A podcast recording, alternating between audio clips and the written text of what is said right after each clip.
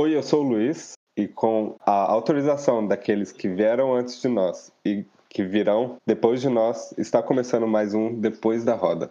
Oi, oi, aqui é a Naila. Oi, gente, aqui é a Noni.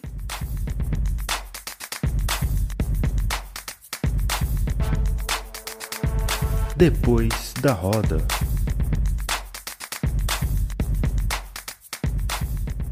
E hoje a gente trouxe uma convidada que fala sobre o futuro, que é a Nina da Hora. Ela tá lá no Twitter, provavelmente vocês que escutam a gente já, já viu ela no Twitter, porque a gente está sempre interagindo com ela. E ela fala principalmente sobre o futuro. Vou deixar ela se apresentar. É com você, Nina. Oi, gente, tudo bem? Eu sou a Nina da Hora. É, eu preciso dizer que o da Hora é sobrenome mesmo, não é nome de Twitter, então fiquem à vontade para não me odiar e não achar que eu me acho da hora. Eu sou cientista da computação, informação e construção aí até uns 80 anos mais ou menos. E como a galera disse, eu falo de futuro por meio de algoritmos. Então, algoritmos aí é a minha área de pesquisa principal e eu tento fazer com que as pessoas na sociedade entendam, mesmo que elas não queiram seguir a área da computação, da tecnologia, mas eu acho importante as pessoas estarem pelo menos no mesmo nível de entendimento de tudo que tem acontecido aí na, com a tecnologia. E aí o episódio de hoje, então, a gente vai falar sobre algoritmo e raça. Porque depois da roda sempre a gente está falando ali sobre é, assuntos variados, mas a gente sempre acaba trazendo raça também, porque isso faz parte do nosso cotidiano, não tem como escapar isso. É, Para a gente conversar sobre algoritmo, que foi, o, acho que foi o assunto da semana, né? É, o Twitter puxou muito esse assunto, com tudo isso que tem acontecido com o Instagram, sobre o algoritmo. E aí, o Depois da Roda resolveu trazer a Nina para conversar sobre isso, porque é, é ela que fala sobre o futuro, é ela que entende sobre isso e ninguém melhor do que é, Nina para falar sobre isso.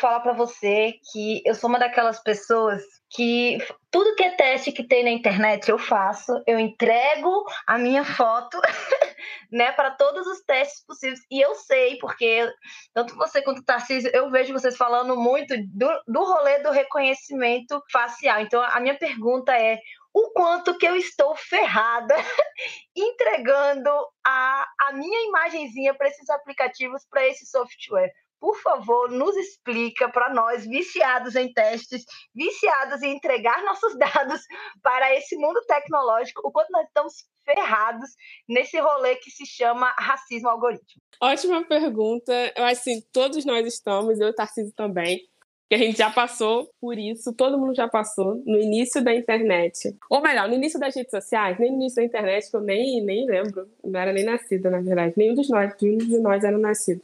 Mas no início das redes sociais, uma coisa que se popularizou muito rápido, além das comunidades ali com o Orkut, o MySpace, foi a customização que você é, poderia fazer nestas redes. Essas customizações, né, tanto de fotos, nos joguinhos, em, nos próprios testes, eles foram customizações que se desenvolveram a partir dos jogos. Eu não sei se, se, se vocês chegaram a jogar jogos no estilo de você ter que arrumar uma boneca, colocar a roupa que você quisesse nela, estilo The Sims, mas não chegando a ser um The Sims ainda. Na época era muito assim, você colocava uma foto sua e aí você podia colocar bigode, você podia trocar o cabelo. Você ia jogar um jogo, eu lembro que tinha um jogo de Barbie que você conseguia mudar a, a, a fisionomia daquelas bonecas e isso, ao meu ver, né, diante das pesquisas que eu tenho feito até agora, já era um indício do que de tudo que está acontecendo hoje. Então eu digo que todo mundo, em algum nível, está ferrado pela entrega dos dados. Porque quando isso tudo começou, a gente não tinha essa noção e a perspectiva, e muitas vezes a ferramenta mental necessária para você ter uma crítica sobre o que, o que você estava entregando, como você estava entregando e como estava sendo solicitado para você a maioria desses, dessas solicitações eram em formatos de jogos. Então a gente passou muito tempo entregando dados para a internet em jogos assim. O próprio, o próprio Rabu, Abu, eu nunca lembro como é que eu pronuncio esse nome, mas enfim, todo mundo acho que conhece. Ele era um jogo onde você não precisava colocar seus dados pessoais, assim, era seu e-mail, sua senha. Você podia mentir até o nome, uma, um outro problema do, do, da internet, você mentia, podia mentir até o seu nome ali na rede, mas o que acontecia ali muitas vezes era levava para a vida real. Então, tiveram períodos que esse jogo, esse jogo por exemplo, é, fez muita gente se afastar pelo que ele promovia de tristeza, de ataques, que saíam da rede do jogo e iam para ataques em redes pessoais das pessoas que jogavam. Por quê? As pessoas passavam tanto tempo ali naquele jogo que elas acabavam criando laços. E aí elas compartilhavam seus nomes verdadeiros, seus links, etc. E no final isso causava muito problema. Então, hoje o que a gente vê em Twitter, Instagram, Facebook, acontecendo o tempo inteiro, tanto de ataques quanto de, de essa entrega dos dados, começou de forma assim que ninguém na época iria criticar, porque era tudo relacionado a jogos. Então tem muita coisa que jogos online ajudou a desenvolver rápido, principalmente o reconhecimento facial. Por conta desses, desses, desses jogos que eu disse, de você ter que customizar o seu rosto, você customizar o rosto de uma boneca. É, quando você customizava seu rosto através de uma foto, já estava sendo pesquisado e treinado algoritmos como os de filtros que a gente usa nas redes sociais hoje. Então, assim, não se preocupa, é, Naila. É Naila ou Naila? Você tem que falar correto, porque às vezes eu erro. É Naila, né? Naila. ah, então tá, obrigada. Então não se preocupe, Naila, porque é, os testes são os menores dos problemas nas entregas de dados. Na verdade, se preocupa sim, mas não são só nos testes que você entrega os seus dados, já está sendo entregue há muito tempo. Então, os testes de agora só vão aperfeiçoando o seu perfil que está guardado em algum desses grandes servidores aí dessas grandes corporações. Ai, muito obrigada. Já acalmou um pouquinho, apesar de que agora eu já sei que eu tô ferrado também porque eu jogava muito. é, gente, eu, eu, acho que é isso, né? Não tem para onde a gente correr. É, acho que é a grande grande dilema das redes sociais, elas nos ajudaram muito, eu acho que principalmente assim, para nós que somos pessoas que por muito tempo ficamos fora da, dos espaços de comunicação, as redes sociais nos ajudaram muito, principalmente nessa questão de contar a nossa, o nosso lado da história, mas tivemos que fazer esse pacto com o demônio, né? Pelo que eu estou percebendo. É difícil. Cara, total. E esse pacto é um pacto que é isso. Com o desenvolvimento da tecnologia, a gente vai ter sempre que ceder alguma coisa para fazer parte dela. Infelizmente, é, é, o, é o formato com o qual ela foi criada e é o que se mantém até hoje. Eu tenho uma pergunta pra Nina. Primeiro, quero dizer que então que eu fico um pouco aliviada por não falar meu nome na internet. Aquela eu sei que não faz sentido nenhum, mas pelo menos isso aí o povo não pode me caçar. Mas enfim, eu queria só que você explicasse assim de forma um pouco sucinta pra gente o que que viria a ser propriamente dito o racismo algoritmo, porque eu vi eu nessa nesse, nessa movimentação que a gente teve nessa semana, nesses últimos dias, eu vi que muita gente deu uma confundida aí no que que de fato vem a ser essa, essa vertente aí do racismo e você, como uma pessoa que tem propriedade para falar, eu queria que você compartilhasse um pouco com, a, com as pessoas que estão nos ouvindo. Boa, eu vou voltar um pouquinho antes de falar sobre racismo algoritmo, que eu vou falar sobre algoritmo. É, um conceito formal, assim, que a galera coloca de algoritmo é que são instruções que você dá para uma máquina, pode ser um computador no celular, e essas, e essas máquinas vão é, executar essas instruções para resolver algum problema ou para executar ou, ou, ou, realizar alguma atividade. Então, o fato da gente estar gravando um podcast hoje, a gente tá, mandou instruções para as ferramentas que a gente está utilizando. Essas instruções hoje já estão mais desenvolvidas, então pode ser por voz, pode ser por mensagem e etc. Então, o algoritmo, no, na definição formal, é isso. A definição que eu gosto de falar, até por eu conversar com a minha avó sobre isso, é que o algoritmo é como se fosse uma, uma receita de bolo. Então, eu tenho ali um passo a passo que eu preciso seguir, que a máquina vai precisar seguir, para que o bolo saia bom. Isso é o, algoritmo. Quando a gente coloca ele num contexto de inteligência artificial, é, com machine learning, que, é, que são palavras aí que a galera gosta muito de falar no Twitter, quando a gente coloca numa perspectiva de rede social, ele vai ficando mais complexo. Porque tem mais instruções e tem mais passo a passo para ele executar e tem mais mini problemas para ele resolver até chegar numa questão é, maior, até chegar num problema maior. Então, quando a gente coloca no contexto de rede social, coloca no contexto de para um robozinho, coloca no contexto de reconhecimento facial, a gente já está colocando o algoritmo no, de forma muito mais complexa de se entender. Mas, em suma, o básico do algoritmo é essa definição. Quando a gente pula para essas outras plataformas, que além delas terem, além do, das instruções do, que, o, que, o, que cada algoritmo vai ter, ela também vai ter interação com pessoas externas, né? Nessas pessoas externas, para a gente vira usuários, bancos de dados, bancos de informações. Quando você lida com esse, com uma, uma base muito grande de informações, uma base com muitas informações, você tem que passar, tem vários processos que acontecem para você conseguir deixar aqueles dados da forma que o algoritmo vai conseguir utilizar e processar eles. Quando a gente chega no. Por que, que eu estou fazendo esse passo a passo? Para você chegar no racismo algoritmo, não pode, é, não pode de, entender ele como algo que os algoritmos fazem. Porque tem o um fator humano. Em, em, tudo que eu falei aqui, é sempre o humano que está mandando mais. está criando essas instruções.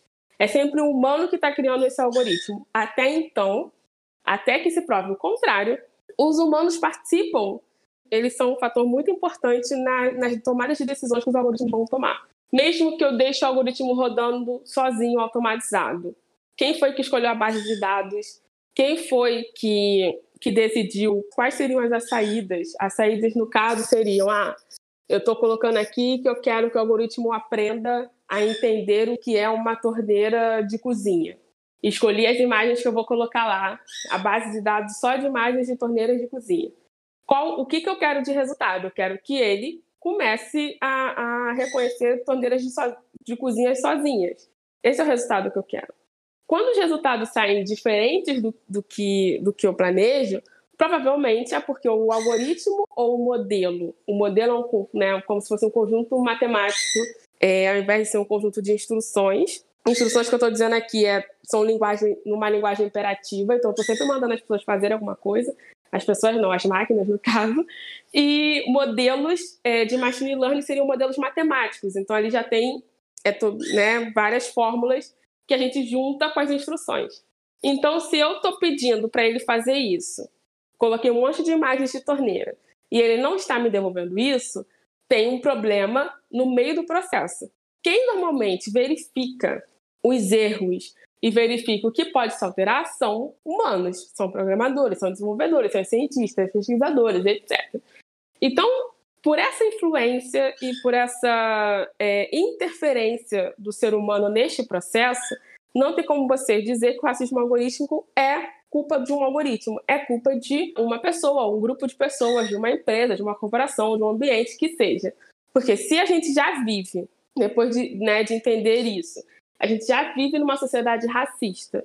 E se as pessoas que estão à frente dessas construções e desse desenvolvimento também são racistas, é óbvio que na visão deles e na cabeça deles, as bases de, de dados que eles vão usar, bancos de imagens que serão utilizados para desenvolver uma tecnologia de reconhecimento facial, uma ferramenta de reconhecimento facial, vai privilegiar quem ele acredita é fazer parte da sociedade.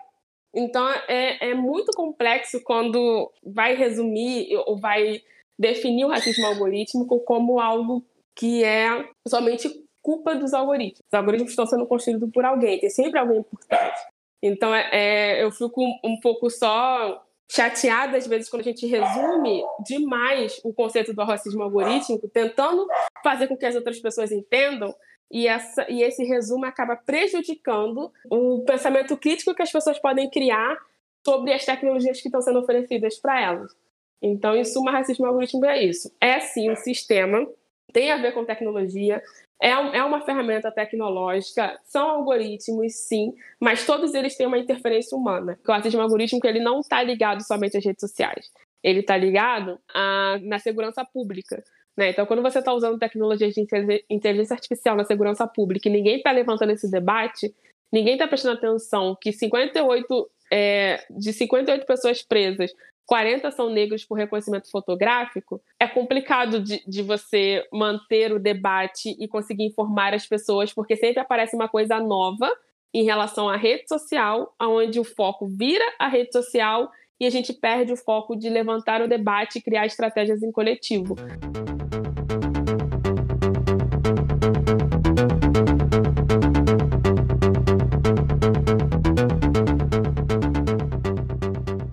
A gente fala muito em, em, fazer coisas efetivas, né? E focando aqui na questão de redes sociais, a gente tem os criadores de conteúdo. E que a gente tenta fazer coisas efetivas a partir disso, né? Que é driblar o, o racismo algoritmo e tal, que agora eu estou entendendo mais como é que funciona, né? Inclusive me senti até um pouco inteligente porque consegui fazer uma pergunta para você, porque para mim é, é, é, é zero total. Mas enfim, em junho a gente teve aí o Tela Preta, que são foram postagens de fotos pretas para falar que as pessoas estavam ali é, apoiando pessoas negras que estavam ou não criando conteúdo. E agora houve aí esse boom em relação a, aos algoritmos que aparecem mais de pessoas brancas. Eu queria saber de você qual é a efetividade disso, no sentido de que, beleza, eu postei ali uma tela preta no meu, no meu Instagram, realmente houve algum. Se isso há de, é, de alguma forma um, sabe, se é, se é efetivo de alguma forma, ou se a gente só está ali contribuindo, né, para para que socorra. Não sei se não sei se eu consegui deixar clara a pergunta. É, então, tem duas coisas. Uma é que os algoritmos de redes sociais são algoritmos privados. Então, eu me colocando aqui no lugar da pessoa, dos três grupos que eu citei, eu seria a pessoa que estou na rede social pesquisando e estudando sobre o que está acontecendo ali a partir do, do, dos algoritmos. Só que os algoritmos de redes sociais são algoritmos privados, eles não estão abertos para gente,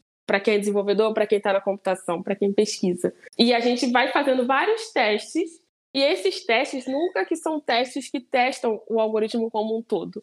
São pequenos testes que vão sendo feitos. Eu vou dar um exemplo do que aconteceu um pouquinho antes do Instagram, que foi o do Twitter. O corte de imagem do Twitter. Muita gente postou e tal, e tal, e tal. Mas teve um cientista da computação indiano, que ele é o é, Prabhu, eu só consigo lembrar o primeiro nome. E ele é da, da Cornell, Cornell University. E aí eu achei muito interessante, enquanto eu estava vendo a galera debater e, trazer os, e fazer os testes no Twitter na época, ele pegou e, cri, e recriou, a partir do que tinha na documentação do Twitter de desenvolvimento, ele recriou o corte e aí ele fez todo o estudo ali de um dia para o outro. Ele botou os gráficos, ele botou os códigos que ele usou, ele compartilhou o GitHub. GitHub, para quem não sabe, é uma rede social onde né, desenvolvedores compartilham códigos, se ajudam, etc. Ele compartilhou o estudo e compartilhou um artigo que ele já tinha escrito falando sobre isso com uma outra, uma outra cientista que eu né, é, acompanho e super, super admiro ela, que é a Beba Bihani. Eles têm pesquisas que tratam diretamente de tecnologias racistas, não só em redes sociais. Por que eu estou trazendo isso? Quando eu vi esse estudo, eu, mandei mensagem para ele e falei: eu posso traduzir isso para o Brasil? Porque até o momento eu não vi nenhuma, nenhum dos testes tenham sido testes efetivos trazendo assim. Peraí, vou pegar o, o que o Twitter está me falando, o código que ele está dizendo que, que não é racista, e vou jogar dentro do contexto de imagens que eu também julgo que, que podem fazer com que o, racismo, o algoritmo não me retorne o corte que está sendo colocado para todo mundo. E o resultado foi que retornou o algoritmo enviesado, o algoritmo racista.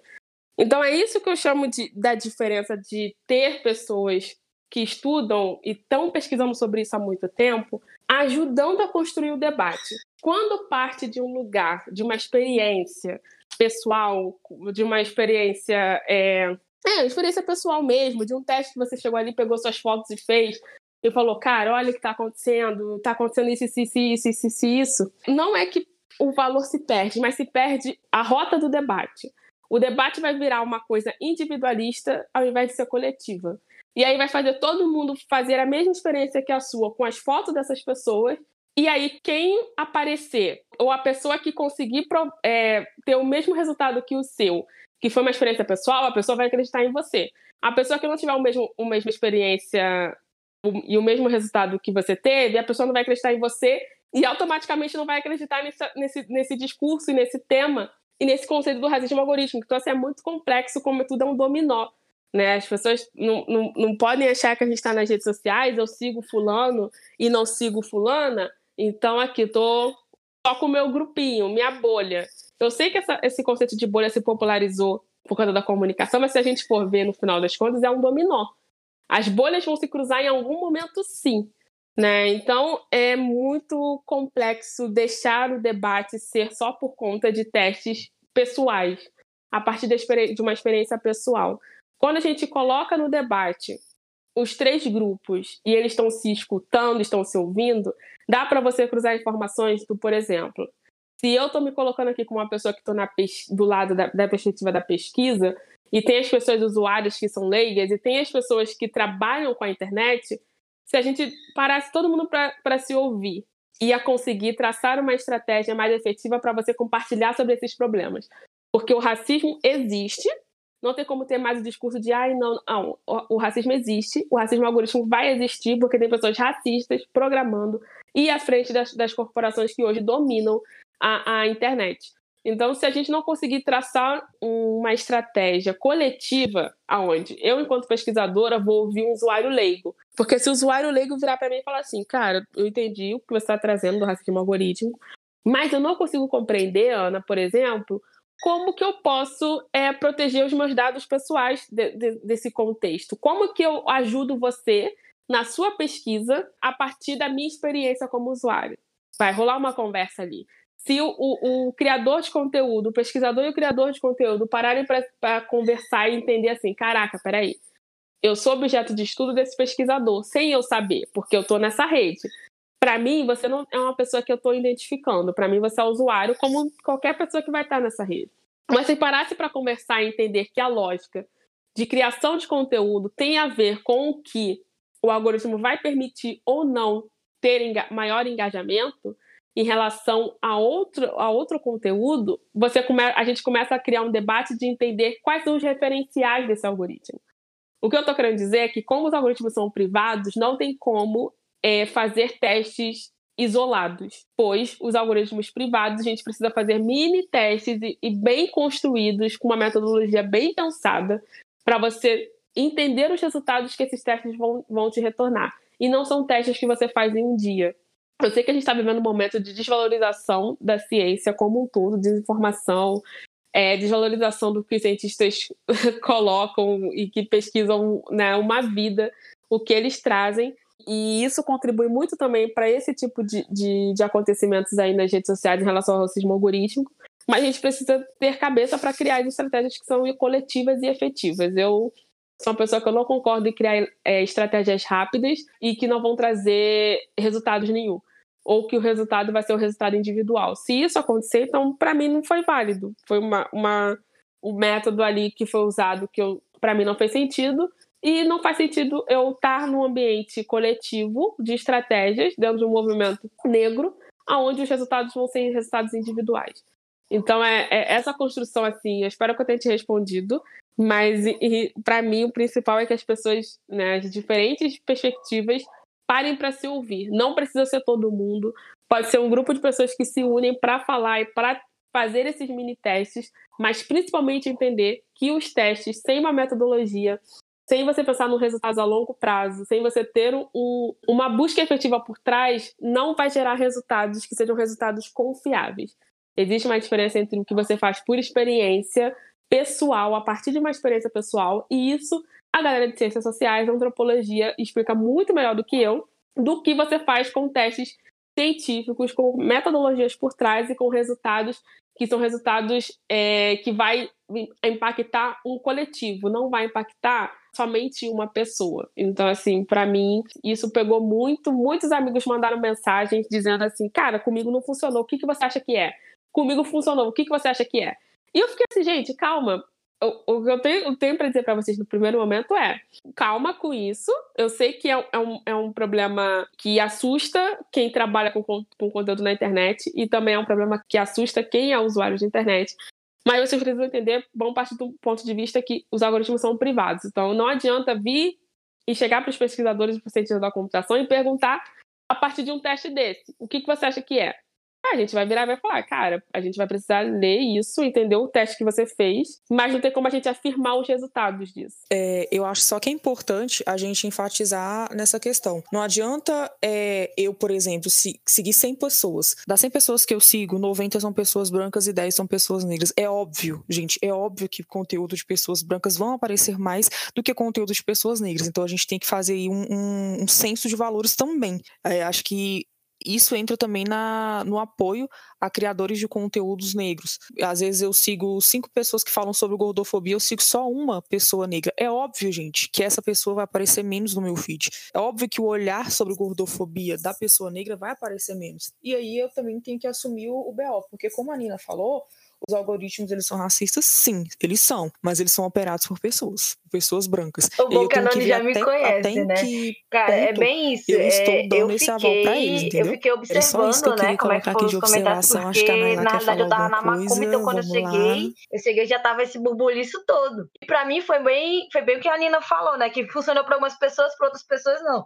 No meu caso, funcionou eu fiquei, gente, o que que tá acontecendo? Porque eu só sigo pessoas negras, eu não tenho paciência, mas já, já faz muito tempo que eu perdi paciência pra seguir gente branca. E, e muitas das pessoas que estavam falando de que, de que não estavam do que o Instagram, né? Porque na realidade estão falando nem de algoritmo, mas que o Instagram não estava integrando, entregando conteúdo deles, para mim funcionou muito, porque muitas dessas pessoas negras que tinham colocado a benita da foto branca, de branco, foi a primeira coisa que apareceu e aí eu fui descobrir, e assim, são pessoas que, porque eu, eu sou tiete dos meus amigos, né? Então eu curto, compartilho, interajo tudo. E, e, eu jurava que eles tinham diminuído o conteúdo, né? De compartilhar conteúdo e tudo mais. E aí eles me botam essa foto dessa pessoa branca. A primeira coisa que apareceu, e não foi um caso, não foi dois.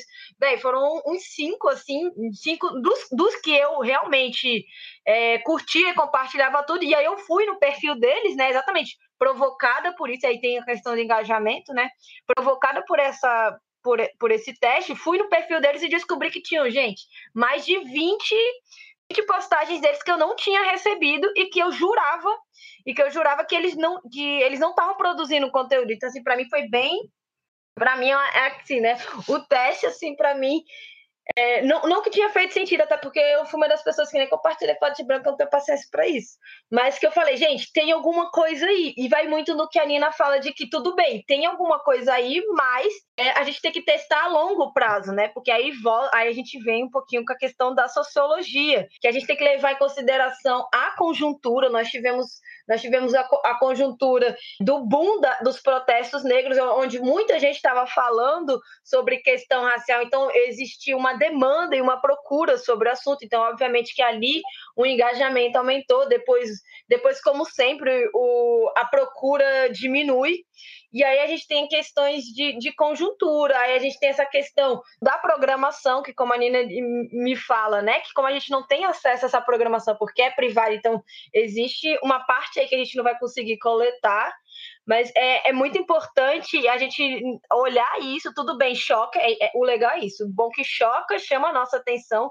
O, o teste para mim funcionou no sentido de eu descobri que eu não estava recebendo todo o conteúdo, então agora eu todo dia estou em, eu estou abrindo o perfil do, do, dos produtores de conteúdos negros e olhando para ver se eles postaram algo novo, já que o bendito do Instagram não me, não me entrega tudo que eles fazem, mas já me explicaram também que ele não entrega tudo mesmo. Aí a minha dúvida é se eles não entregam só de pessoas não brancas ou se os brancos estão tá entregando tudo, né? Aí lá vai vir um teste a longo prazo novamente.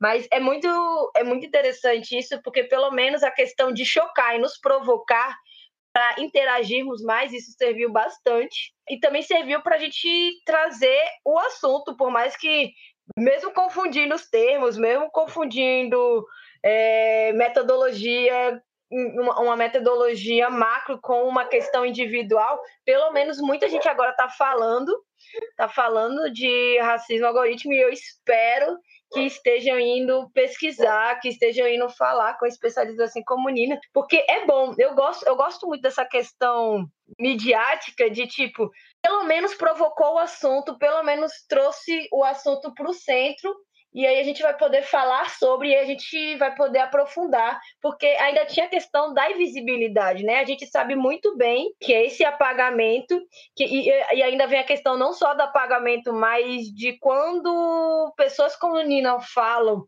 sobre, sobre racismo algoritmo, como pessoas como Catiúcia fala de filosofia africana, como Asa, que fala de literatura africana, a gente vem aquele racismo estrutural e vai negar, simplesmente vai apagar toda essa produção que essas mulheres negras falam, homens negros também, mas vai apagar toda essa produção que nós fazemos, que vai silenciar novamente. Então, eu acho que, pelo menos, para mim, a grande vantagem desse processo individual todo é que trouxe o assunto um assunto para a gente poder aprofundar, já que antes, quando estavam falando, porque é, é, muito, é muito importante dizer, gente, não é de agora, não é de agora.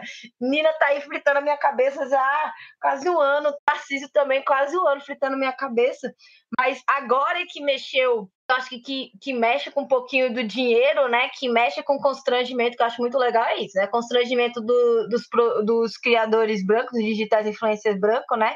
Mexe com o status deles, porque é isso, se isso for real, essa plataforma que me dá dinheiro, se isso for real, e eu estou compactando com isso, isso pega mal no meu politicamente correto. Então, vou anunciar isso que os produtores negros estão falando. E os produtores negros estão falando é, de que existe, que existe essa programação, que existe esse tal assunto que a galera já está falando antes, que é o racismo algoritmo, e aí a galera traz isso para o centro. Eu acho que pelo menos a grande vantagem a curto prazo é pelo menos as pessoas terem interesse e que a gente consiga pensar nisso a longo prazo, fazendo pesquisas, porque as pesquisas têm que ser a longo prazo, porque a gente tem questão de conjuntura, a gente tem questão até de acesso à internet, né? Quem acessa a internet? Porque existe, aí a gente tem que fazer a combinação de acesso à internet, região que acessa a internet, é, quais os conteúdos, qual é o debate atual. E aí eu estou falando de debate político mesmo, qual é o debate político que está sendo, que está ocorrendo naquele momento, é, quais são os protestos que estão acontecendo naquele momento, qual é o constrangimento da branquitude está acontecendo naquele momento. E aí a gente vê isso ao longo do tempo, porque aí vai, como isso oscila, aí a gente consegue ver realmente até onde é programação e até onde é uma questão de engajamento, né? Por causa do, do boom do assunto. Então, assim, aí eu tô aprendendo muito, eu amei, tô gostando. E eu acho que a gente tem que fazer isso que a Nina falou, porque é uma coisa que, que a galera da sociologia vem falando, né? Guerreiro Ramos falou muito é, Lélia, Sueli, é, né? Porque é, esse, esse negócio de compartilhar cada coisinha, cada as disciplinas, né? Dividir tudo, isso é coisa da branquitude. Então, quando a Nina fala que a gente tem que se unir, produtores, sociólogos, pessoal que mexe com ciência e tecnologia, isso vem muito mais da matriz africana, porque a gente, a gente é dessa tecnologia social de tudo estar interligado, principalmente quando a gente vai falar de racismo estrutural, a gente, nós que estudamos racismo estrutural, a gente, a gente não consegue simplesmente explicar racismo na parte científica, racismo na sociologia, não, a gente está vendo aí, tem racismo ambiental, tem racismo institucional, tem ra racismo algoritmo, então tem que, tá tudo interligado, então até até para a gente discutir isso, a gente tem que se interligar, a gente tem que sair dessa lógica da branquitude, de tudo tá dividido, tudo tá numa, na sua caixinha e cada um faz o seu jeito, para vir uma lógica de matriz africana de todo mundo se unindo, todo mundo trocando experiência, todo mundo se comunicando, isso ajudando para aí sim a gente fazer uma construção uma construção de discurso, uma construção de metodologia para poder discutir esse racismo, né? Porque é isso, o racismo é estrutural, ele está estruturando tudo. Então a gente tem que fazer essa combinação de questão sociológica, de questão institucional e de questão algorítmica. Gente, eu não sei nem o que falar, não. Depois dessas duas falas, dessas falas de vocês três, assim, da Nailá, da Noni e da Nina, eu não sei o que falar. Eu vou, ficar, vou só ficar no meu canto aqui. E é isso.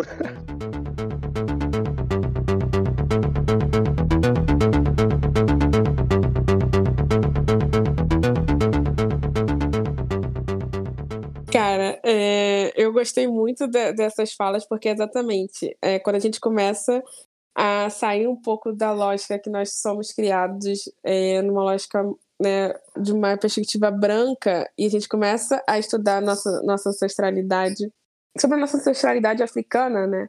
a gente começa a entender isso. É, essas caixinhas que hoje colocam a gente não são caixinhas, são caixinhas que acabam afastando muitos, muitas perspectivas diferentes dentro do movimento negro, dentro do povo negro, que a gente precisa estar junto né? Então eu adorei isso que a, que a Naila trouxe, porque foi muito isso que eu que eu tive acesso quando eu comecei a, a pesquisar sobre cientistas do continente africano por um outro motivo, um outro motivo de podcast, mas eu acabei é, entrando e entendendo conceitos da tecnologia que por isso que para mim não faz sentido a gente, a gente levantar pautas de formas separadas, sabe? Sem ter um, um coletivo, sem ter uma coletividade. Não sei nem se essa palavra existe, mas enfim, minha mãe professora de português vai ficar chocada se essa palavra não, não existir, mas eu acho que ela existe é, que ter uma união por trás desse, das áreas para a gente conseguir é isso, construir estratégias e resultados efetivos. E uma coisa que, enquanto vocês estavam falando, eu lembrei que em junho desse ano, o Instagram é, teve uma notícia. Foi em junho, foi uma semana de junho aí também que tinha sido super complicada em relação à tecnologia e, e rede social, que o Instagram já tinha falado e se posicionado, dizendo que poderia mudar o algoritmo por conta de alguns relatos que também aconteceram. Então, esses relatos estão sempre acontecendo nas redes sociais, Twitter, Instagram, principalmente, por parte de influenciadores negros, dizendo sobre o alcance. Então, olha como a ferramenta é perversa. Em junho, esse debate tinha sido levantado. Soltaram uma nota geral, dizendo que poderiam rever. Mas isso de poderiam rever, eles não me retorna, não retornam nada. É a mesma coisa que eles falaram assim: não, a gente ouviu vocês e Bom, é isso. Não retorna respostas concretas e consistentes. E aí, é, em, junho teve, em, em junho teve esse debate, e agora em outubro, essa semana voltou novamente o debate sobre isso, com mais força sobre, sobre o racismo algoritmo dentro do Instagram. E isso só mostra como a ferramenta é perversa, porque em tempos em tempos o debate é levantado, a pauta é levantada, as redes sociais são questionadas, elas vão dar a mesma resposta e nada é nada gera um resultado efetivo. Então, é isso que me preocupa, porque na hora que isso tudo aconteceu, eu falei, gente, mas isso já tinha acontecido em junho, isso aconteceu em outubro do ano passado, se eu não me engano, no final do ano passado, mesma coisa, início desse ano. E aí, se a gente sempre está levantando as pautas de forma individual, vai ficar gerando mais notas gerais dessas empresas e a gente vai sempre estar tá tendo que levantar essa pauta e sempre vai estar vai tá sendo levantado esse tema de tempos em tempos, e tempos, mas sem uma resposta efetiva e sem até uma resposta da nossa, do nosso lado de forma efetiva e consistente também, porque é sempre levantado assim, de forma muito individual. Então, meu medo é que agora assuma de novo o debate e aí daqui a dois, três meses volte novamente, porque alguém vai ter denunciado. Então, é, é uma constante na ferramenta. É algo que acredito a gente tem falado pelo menos há uns quatro ou, ou três episódios aqui no Depois da Roda, é sobre humanizar, né? Assim, humanizar as pessoas negras, humanizar pessoas, humanizar todo mundo, assim, passar até essa perspectiva de, de que somos humanos e tal. E aí, essa conversa que a gente está tendo agora acabou me colocando nessa perspectiva de novo, assim, de pensar sobre como a gente não tem humanizado tanto influencers, é, e aí principalmente influências, digital influencers negros e negras, mas também a gente não tem humanizado tecnologia e as pessoas que trabalham com tecnologia.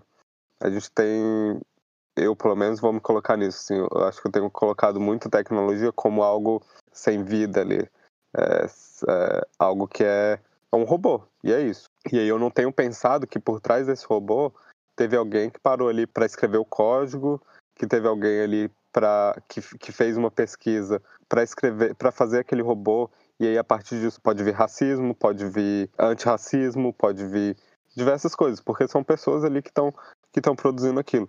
E aí essa isso de humanizar as pessoas, eu acho que tem muito a ver com com isso de você saber que, que existe essa possibilidade do algoritmo ser racista e você parar para pensar nisso e também de saber quando esse algoritmo não está sendo prejudicial. Então é você saber escolher qual algoritmo você vai estar vai tá buscando e como você vai reverter essas, é, esses algoritmos que não são, não são interessantes, que são, no caso, né, racista.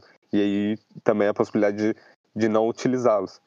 É, eu acho que é isso, assim, queria colocar. A gente tem que passar a pensar mais é, nas pessoas enquanto humanos, assim, principalmente as pessoas é, negras. Acho que só as pessoas negras, né? Porque eu cansei já de humanizar pessoas brancas, na verdade. Aí eu já tenho uma outra pergunta, né, nessa questão de puxando esse gancho de humanizar, porque eu acho que a galera tá, tá levando muito em consideração aquele filme O Robô e acho que o algoritmo ele realmente ele é aquele robô que o Will Smith ajuda, né, que ele tomou consciência própria e não que ele foi programado que nem todos os outros lá. Mas é, eu, acho, eu acho importante a gente trazer isso e humanizar é, que esses algoritmos, né? Lembrar que existe, existe seres humanos aí, principalmente quando a gente começa a pensar no que estão pensando em fazer nas eleições, né? Que é uma discussão que a Nina estava tava aí uh, anunciando para a gente, que é a questão do reconhecimento facial, e vai tentar mexer mais no... da gente poder fazer, da gente poder eleger nossos políticos via celular, tablet e tudo mais. E aí eu já fico assim, gente, que aí a gente já puxa aquele gancho de, galera, é, a elite política já está aí, ela já é dada, e eu acho que é uma coisa que a gente pode puxar também até para programadores, a gente sabe o que foi o inferno na Terra quando as cotas raciais foram aprovadas, porque é isso, as cotas raciais é, sendo aprovadas para as universidades, é a galera negra entrando na sociologia para discutir é, todos esses aspectos sociológicos que a gente tem, a galera negra entrando na área da programação para denunciar e dizer, olha, meu bem, tem pessoas que estão que estão escrevendo as regras que vão seguir o, os algoritmos. Não é eu robô que, que comanda, meu bem. Tem alguém por trás. Tem sempre uma ordem por trás. E aí a gente trazendo isso para as eleições, a gente pensar que merda vai ser é, esse rolê de reconhecimento facial e é, a gente poder fazer essas eleições longe de uma fiscalização que seja a urna é, longe de um, de um espaço onde a pessoa tem que assinar, onde a pessoa tem que estar em contato com outros seres humanos que vão ver, que vão fiscalizar esse voto, porque a gente, nós, nós já temos, nós temos um, um rolê muito pesado aí, porque querendo ou não, quando a gente vai discutir elite política e principalmente acesso né, à, à política, já existe um rolê de que a branquitude é que domina isso, a branquitude é que está está nesses espaços de poder, é a branquitude que programa o sistema político, né? É ela que programa quem pode acessar, quem pode ascender, é ela que programa qual dos candidatos os partidos vão indicar, qual deles eles vão investir para estar, para nós estarmos interagindo, para nós estarmos nos engajando, e aí vai de rede social a TV e rádio e aí me vem uma proposta de que vai ter um reconhecimento facial e não uma pessoa, um ser humano de carne e osso ali verificando se eu sou eu mesmo na hora das eleições. Então a gente tem aí um risco muito grande, né, nessa tentativa de avanço tecnológico e nesse avanço tecnológico, esse discurso de neutralidade da tecnologia, sendo que na realidade nós temos aí uma branquitude programando tudo, controlando tudo e que é uma, e que é uma branquitude que sempre programa e faz essas regras para privilegiar apenas eles, para garantir o acesso ao poder, o acesso político, o acesso a tudo, querendo ou não, né? E aí estamos falando de, de, acesso às redes sociais, de, de acesso à sua história, à sua filosofia. Então, é tudo sempre voltado a eles. Então, a gente tem que realmente humanizar essas tecnologias e sempre pontuar, assim como a gente faz na, a gente está fazendo agora na história, na filosofia, na ciência, eu faço na ciência política, que é colocar essas disciplinas como disciplinas feitas por brancos para brancos, a gente também tem que agora reforçar que a tecnologia é feita por brancos e majoritariamente para brancos majoritariamente. Que aí quando a gente vai pensar, foi o que a Nina falou, né, de do reconhecimento facial na questão de segurança pública. Nós na sociologia a gente fala que a, na sociologia e no direito, né, que a segurança pública ela é feita para segurar a dignidade da pessoa branca. Então aí nós temos uma tecnologia que é feita para assegurar o bem público da branquitude. Então, levando isso para as eleições, as eleições com esses avanços tecnológicos, principalmente de reconhecimento facial, de votar por celularzinho, votar por tablet, é uma eleição que vai privilegiar, querendo ou não. E aí, e aí não é simplesmente de não vai aparecer o candidato, mas não vai reconhecer o nosso rosto, né? Não vai reconhecer o nosso rosto negro, nossos traços negros, falhas como teve do Craig aqui na hora de votar. É uma tecnologia que, por exemplo, não vai chegar é, em cidades que ainda não têm acesso à internet né? E a gente sabe que a, a, composição racial dessa cidade não vai chegar em pessoas socioeconômicas, né, mais vulneráveis. Nós sabemos quem é que compõe é, majoritariamente esses grupos. Então, assim, é, a gente está é, o discurso, o discurso das elites estão muito nisso de vamos avançar tecnologicamente, a tecnologia é neutra, mas a gente sabe que por trás é todo um, uma arquitetação uma arquitetação e uma programação deles para eles continuarem no poder, já que nós estamos avançando muito, principalmente na questão sociológica, na questão política, de estarmos nos unidos. Eu gosto de dizer né, que toda vez que a gente avança um pouco, como foi é, agora essa divisão de propaganda e financiamento, né, para garantindo para proporcional para as pessoas negras, a branquitude também se aperfeiçoa para tentar novamente é colocar obstáculos e, no, e, nos burlar. Então, é, eu acho crucial, puxando esse gancho de eleições, puxando esse gancho de acesso ao poder, que a gente comece a humanizar a tecnologia comece a humanizar é, esses algoritmos e colocar eles como é, ferramentas que estão sendo utilizados pela branquitude para a branquitude. E nisso excluindo outros grupos e outros povos. E aquilo, né? A gente tem que começar a ocupar, a gente tem que começar a se apropriar, porque se a gente não tem uma Nina para nos explicar como é que funciona, a gente continua nessa de continuar caindo, como já foi no passado por tantos anos, é, nos, nos discursos de neutralidade, nos discursos de negação do racismo da branquitude. É exatamente isso que, que a Naila traz, e eu fiquei lembrando, enquanto estava falando do, da política, dessas ferramentas, dessa, dessas estratégias que, são, que estão sendo feitas sem a gente sem ser colocados para a sociedade, estão sendo tomadas decisões que a gente só fica sabendo quando as decisões são tomadas. Eu lembrei das ferramentas de busca. É, tem um livro, Algoritmos da Opressão, que é um livro em inglês, né? Infelizmente, muito material é, sobre esse estudo de raça e tecnologia ainda está em inglês, porque muitos, muitos afro-americanos que produziram esses conteúdos. E a Safia Moba, que é uma também super uma pessoa para a galera seguir, conhecer. Eu e Tarcida, a gente gosta muito dela.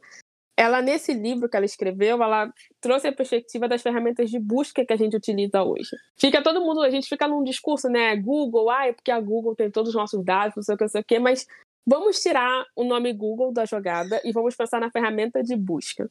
A ferramenta de busca, elas, as ferramentas gerais de busca, elas são uma forma, né, de, da mídia, uma forma de mídia e de moldar as nossas opiniões, os nossos discursos, as nossas percepções. Porque de, dependendo do que a gente coloque, pesquise ali, vai retornar a partir de um conjunto de outras informações que tem sobre, sobre o, a gente enquanto usuários de uma rede, enquanto usuários da ferramenta, e aí vai retornar o conteúdo que parece que pra gente, assim, caraca, deu match esse conteúdo.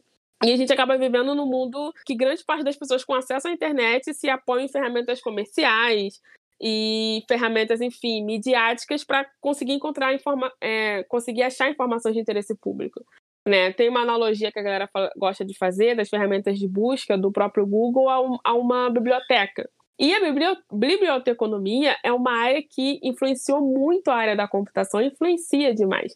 Tanto em, em, pensar, em pensar algoritmos, tanto em algoritmos que já existem, que a gente usa o tempo inteiro, como também como a gente organizar as informações, que aí vem o conceito de, do Big Data, né, de bases é, massivas de, de, de, informações. E nesse livro, ela traz a perspectiva que é pouco debatida sobre ferramentas de busca, e porque é muito mais debatido sobre a organização, a empresa, e pouco debatido sobre as ferramentas que as empresas colocam na rua e, e compartilham com a gente. E uma outra coisa interessante que você trouxe do Eu Robô, que eu acho que é, é esse o nome, é, era, foi esse o filme que tu citou do Will Smith, é que além de humanizar, a gente precisa entender que as áreas se relacionam. Então a tecnologia, gente, a ciência da computação, o que eu acredito até hoje, do que eu tenho estudado até o momento, é que a ciência da computação ela não é uma área isolada né? A tecnologia não é uma área isolada, ela é uma área que sofre interferências de muitas áreas, de psicologia é uma das áreas que mais interferem nas criações, nas soluções tecnológicas que são colocadas na, na, na sociedade a geografia interfere muito por conta né, que você estuda geograficamente como aquelas, aquelas ferramentas vão impactar a sociedade. Para você chegar no globalmente, você primeiro começa localmente, você começa entendendo ali em cada comunidade como que isso vai, é, como que a ferramenta vai se comportar. Então, diante disso tudo, é muito preocupante quando isolam e quando trazem esse discurso de isolar a tecnologia do resto das outras áreas, e aí acaba afastando as pessoas que podem contribuir para o desenvolvimento do pensamento crítico, e eu foco muito no pensamento crítico porque, assim, galera, nós somos seres humanos, nós somos racionais, emocionais e todos o, o, os ais que existem, sim, mas a gente tem capacidade, de desenvolver um pensamento crítico sobre o que é oferecido para a gente. Né? Sabemos da, do déficit da, da, nossa educação, que é, um, é, um, é algo que me deixa também muito chateada porque a falta de acesso a determinadas informações e determinadas formas de você obter informação contribui para que a gente tenha aí mais da metade do, do, dos brasileiros, isso falando no contexto do Brasil, ou desempregados, ou sem acesso à internet, ou sem acesso a um estudo de, de do, do ensino fundamental, do ensino básico e etc. E isso continua e vai né, passando de geração em geração, não é só uma geração, é passando de geração em geração, por conta da, da construção do sistema e, e pelos as pessoas brancas, a branquitude já entendeu como que eles podem relacionar as áreas, como que eles podem relacionar pessoas, como a estratégia pode ser coletiva. E eles vão só perpetuando isso. Então, enquanto a gente não conseguir nos unir entre as áreas e nos unir enquanto é, pessoas que, que, tem, que tiveram acesso à informação. Então, quem tem acesso à informação tem, na minha visão, tem que pensar formas de como que você traz as pessoas que não tiveram o mesmo acesso que você para esse lado, sabe? Não tem como ficar culpando, ai, olha, as pessoas que ficam é, o voto de cabresto. É, a Naila pode falar bem melhor do que eu sobre essa questão da política, mas assim, na hora, né, no contexto de eleições, ficar julgando as pessoas que vão votar nos, ele... nos candidatos que a gente já sabe que, cara, não vai fazer nada, que são pilantras, etc. Mas como que a gente pode exigir dessas pessoas que elas façam diferente se o sistema todo é propício para que elas pensem e, e, votem em pessoas que, que vão fazer o mal, sabe? São pessoas maldosas. Eu não tenho mais essa de que, ai, não, faz o mal inconsciente. O mal inconsciente, cacete. Tipo, faz o mal consciente demais do que está fazendo. Então, é muito, é muito doloroso viver no sistema e ficar percebendo essas coisas e ao mesmo tempo que você tem que pesquisar, enfim, e colocar seus projetos na rua, você tem que pensar em como você faz o outro caminho, mesmo que você não saiba, como que você faz outro caminho para que as pessoas consigam relacionar política e tecnologia. Ainda tem pessoas que compram a ideia da neutralidade na tecnologia. Ainda tem pessoas que compram a ideia de que política não se discute. Então, assim, é, é muita coisa acontecendo ao mesmo tempo para as pessoas lidarem com isso de forma individualizada. É, então, volta a, volta a falar, é, é uma ferramenta que está aí para unir e, e também afastar dentro do sistema que a gente vive e que precisa prestar muita atenção em contexto político, agora falando principalmente nas eleições, nós estamos vivendo um momento ímpar. Que as eleições estão sendo. As campanhas estão sendo feitas de forma remota, em sua maioria o digital está tá influenciando muito em como as propostas dos candidatos estão chegando para os eleitores. Diante disso, quando a gente está vivendo um momento onde os pré-candidatos, os candidatos, na verdade, estão aí fazendo as campanhas digitais, estão fazendo conteúdo, estão assim, dia e noite compartilhando coisas nas redes sociais. O outro lado está quietinho, é, quietinho, né? Não no sentido de não estão falando, estão falando, estão estão engajando, engajando pautas e tudo mais, mas eles estão estrategicamente já pensando em 2022, que, que vão, ser, é, vão ser as eleições para presidente. Então, o momento que a gente está vivendo agora, dessa galera já está planejando os testes nessas eleições para colocar, se possível, nas eleições de 2022, que as pessoas votem por, pelo, por meio de celulares e tablets, e que as e algumas das empresas que estão construindo essas ferramentas são empresas como Amazon e IBM, assim, cara, são empresas. é, não vou nem entrar aqui no, no, no, na discussão e na treta do, do que essas empresas significam na, no contexto que nós vivemos, mas, assim, nossos dados, enquanto eleitores, vão estar empresas que, que, que são empresas né, comerciais, empresas que lidam com outras, com outras ferramentas, mas aí você vê como que eles conseguiram unir, estão conseguindo unir política e tecnologia sem levantar esse questionamento para a sociedade, sem as pessoas conseguirem questionar sobre isso. Saiu uma matéria sobre isso somente. E foi uma matéria que saiu há três dias atrás, onde diz que os testes que vão ser feitos agora não vão ser em todas as cidades, vão ser em algumas cidades de Curitiba e São Paulo. Vão ser feitos os testes agora em novembro. Não são testes que o voto do celular vai valer, mas as pessoas já vão, já vão poder testar o sistema testar as possibilidades. É tipo um edital que tá que, que né, do, do governo, alguma coisa assim, onde as empresas estão criando e elas vão poder testar e vão ver quais as empresas que vão estar em 2022 com isso. Então, olha a estratégia que está sendo montada com pessoas que entendem de tecnologia, pessoas que entendem sobre como gerir gerir pessoas com pessoas que entendem sobre política, com pessoas que entendem sobre leis, com pessoas que entendem sobre psicologia. E enquanto isso, a gente está preso a um debate da rede social e ainda lutando por um, por um lugar que um lugar que essa luta que a gente está fazendo hoje desse, desse lugar da rede social pode se perder a qualquer momento e pode não fazer sentido em qualquer momento diante das estratégias muito mais organizadas que estão sendo feitas por quem já domina esse sistema. Então é, é, muito complexo. Eu confesso que quando eu paro para refletir sobre isso, da parte do ponto de vista da tecnologia, eu fico assim, cara. Tem horas que você pensa assim, cara, não tem mais o que fazer, porque o que você faz sempre vai reverberar de outra forma nesse sistema que a gente vive. E aí outras eu fico super animadas quando eu leio é, pessoas como a, a Safia, como quando eu leio pessoas como o Sheikh Anta Diop, eu né, sempre esqueço como é que se pronuncia o nome dele, mas foi um cientista senegalês, é, antropólogo, físico, o cara foi muitas coisas em uma vida só, que teve, a partir do doutorado dele, ele fez ali e tentou, tentou e conseguiu fazer com que as pessoas é, aceitassem, a partir das provas que ele fez, que o Egito tiveram e tem pessoas negras. Então, assim, cara, é, a gente teve essas pessoas na nossa história que levaram anos para conseguir colocar resultados efetivos para a sociedade. Então, a gente não pode se perder na perspectiva que a internet traz de, que resu de resultados rápidos, de respostas rápidas.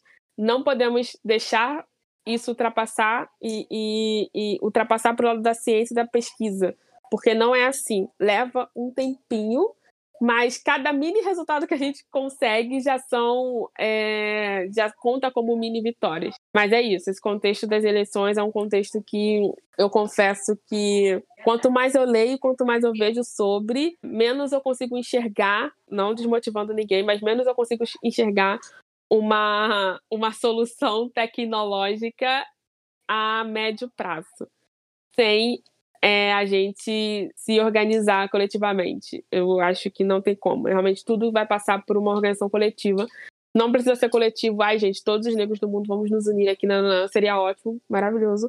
Mas pelo menos as pessoas que conseguem ser de áreas diferentes se unindo para fa fazer as coisas rodarem a, ao nosso favor.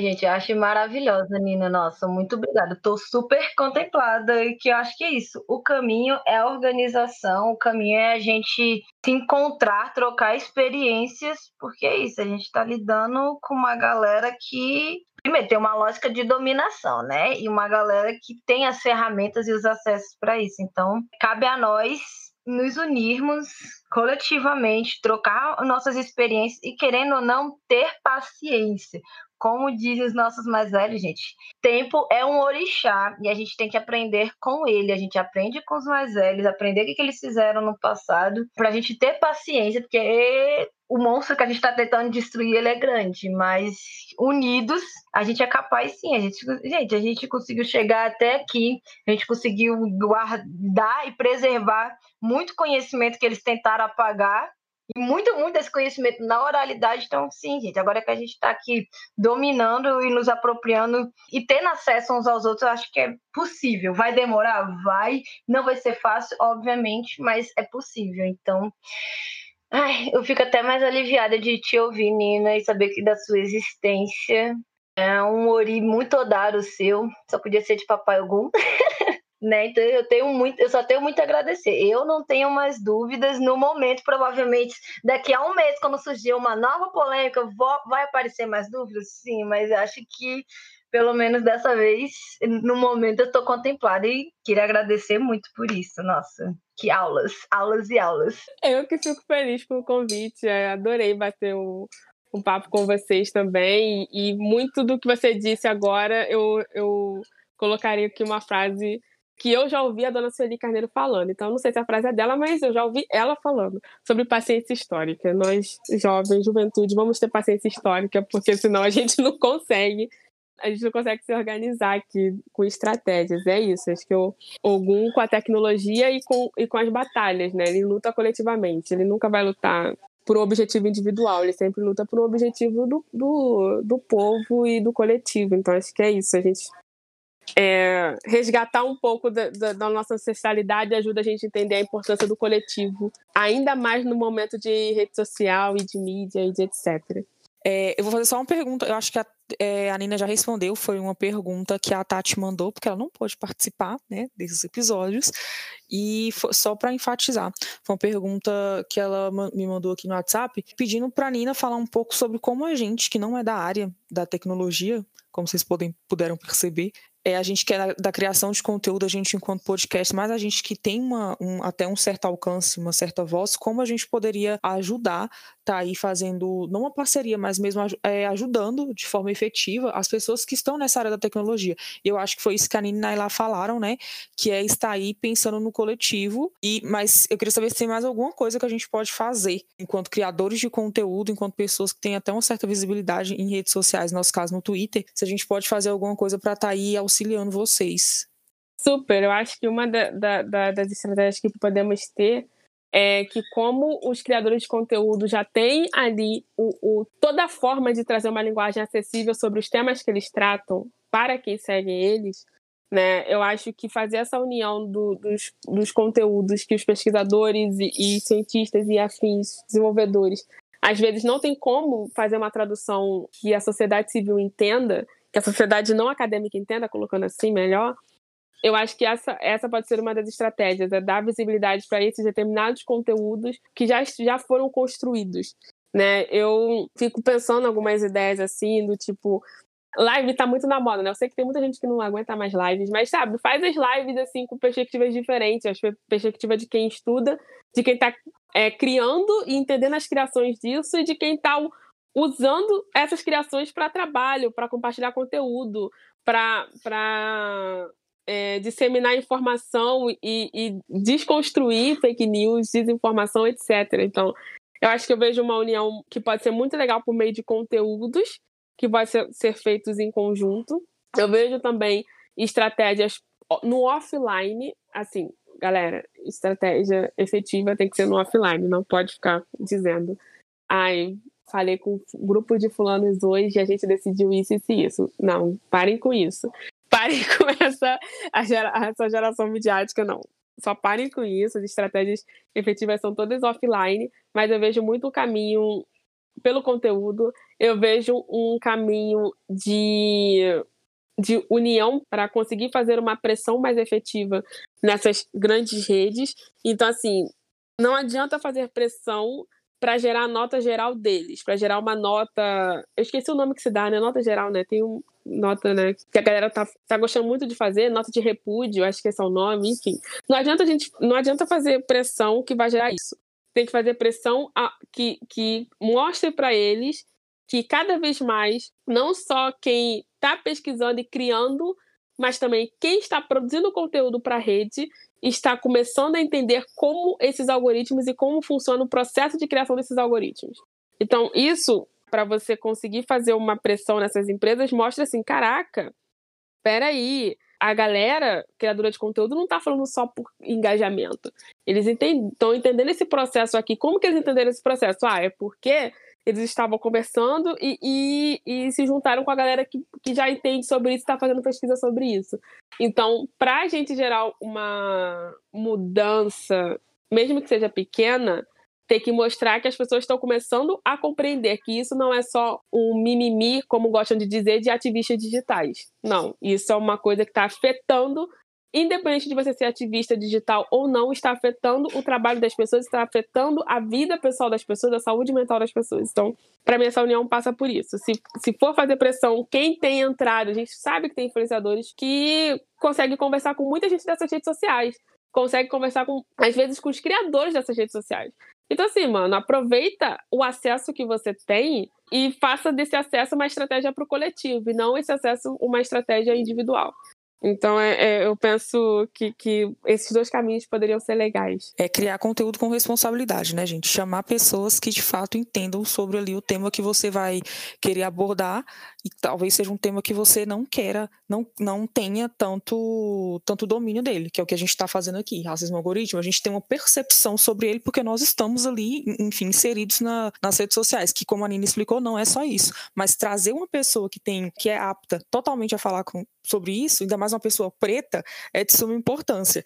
Mas assim, o episódio de hoje, querendo ou não, ele é um crossover também, porque Nina também é podcaster. E eu queria que você falasse um pouquinho sobre a sua criação de conteúdo no podcast, se ele é voltado especificamente para essa área do racismo algoritmo, do algoritmo, da tecnologia, enfim, fale um pouco para nós o nome, quem faz com você e etc. Show!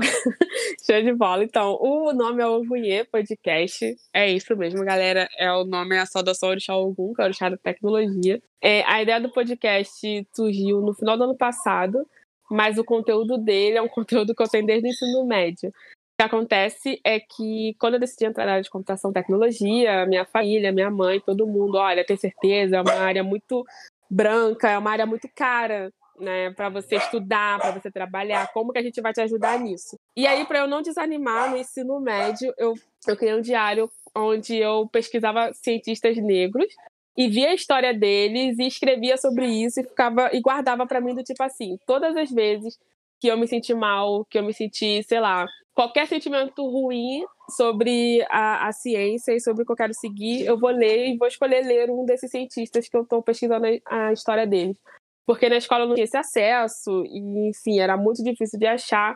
Esse diário acabou me ajudando muito com o inglês também, porque era muito conteúdo em inglês. E aí chegou no final do ano passado, eu tinha que entregar um projeto final na, no estágio na universidade. E eu pensei, cara, vou transformar esse diário no, no podcast. E aí que veio a ideia do nome, é, do Ogunhê, veio todo o, o contexto inserido do que parte desse diário para o podcast. Então, muitos dos conteúdos que eu tenho já, já foram né, pesquisados e já estão aí. São cientistas é, que já, infelizmente, já faleceram e outros que estão vivos. E o conteúdo não é o conteúdo acadêmico, não é o conteúdo só para quem era da, da área de computação. São cientistas negros de todas as áreas. E a ideia é dar visibilidade para esses trabalhos, para que sejam referências, assim como foram referências para mim aí ao longo desse tempo, para me manter na área da ciência, para que mantenha outros jovens negros e outros negros na área da ciência também. Então, vocês não vão encontrar só conteúdos da ciência da computação, vão encontrar conteúdos de todas as ciências, vão encontrar pessoas, principalmente do continente africano, porque é por onde eu começo. Então, até eu ainda não terminei o mapa. Eu acho que a última pessoa que passou pelo podcast era da, do Zimbábue, então, eu não terminei o mapa. Nossa, estou longe de terminar. É muito país ainda. E depois que eu terminar o continente africano, aí eu vou entrar na, na diáspora. Eu entro nos afro-americanos, chego aqui nos brasileiros. E, mas essa é a ideia. A ideia é fazer um grande, um grande passeio pelas áreas da ciência, mas a partir da perspectiva das pessoas negras. Então vai demorar. Um podcast que vai ficar no ar um bom tempo. Eu estou fazendo bem devagar também.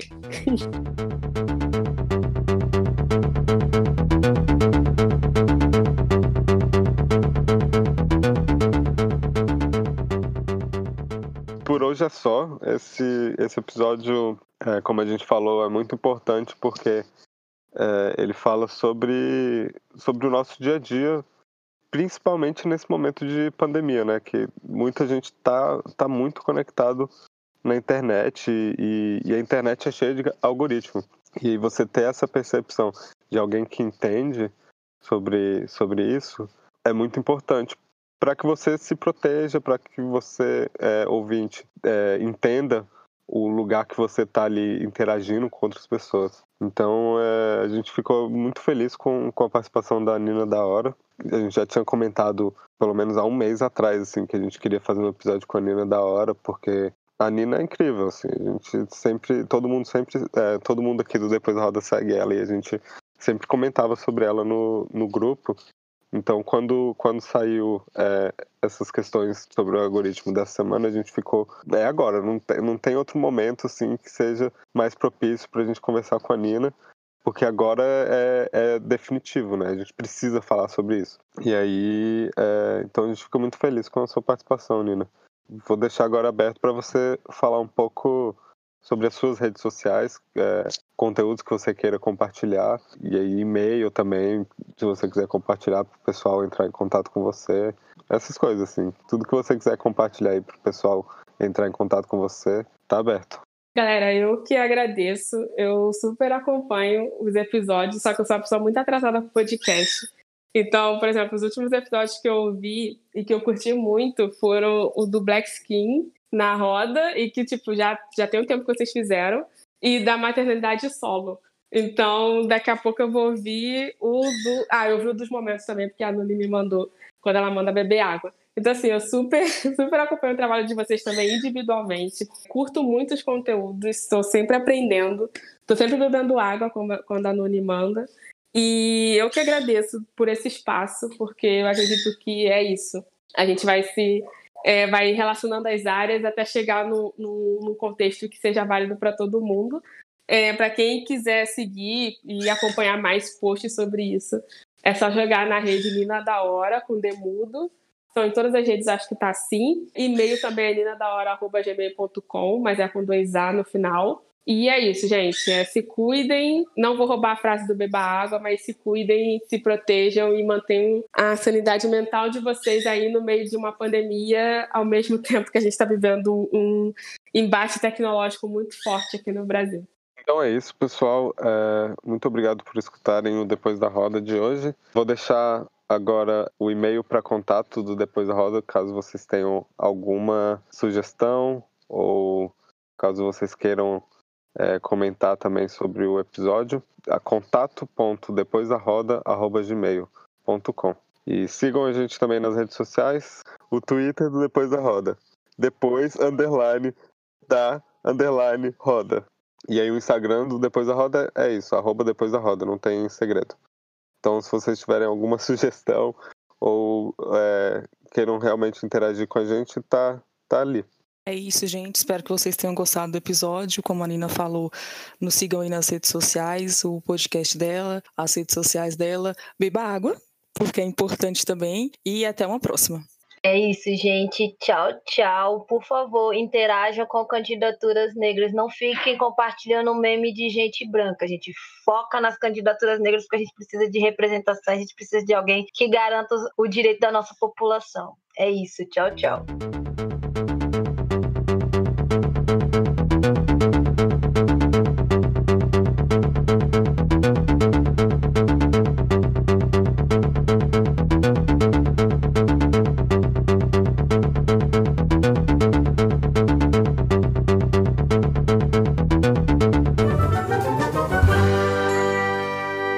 Esse podcast foi editado por Hector Souza.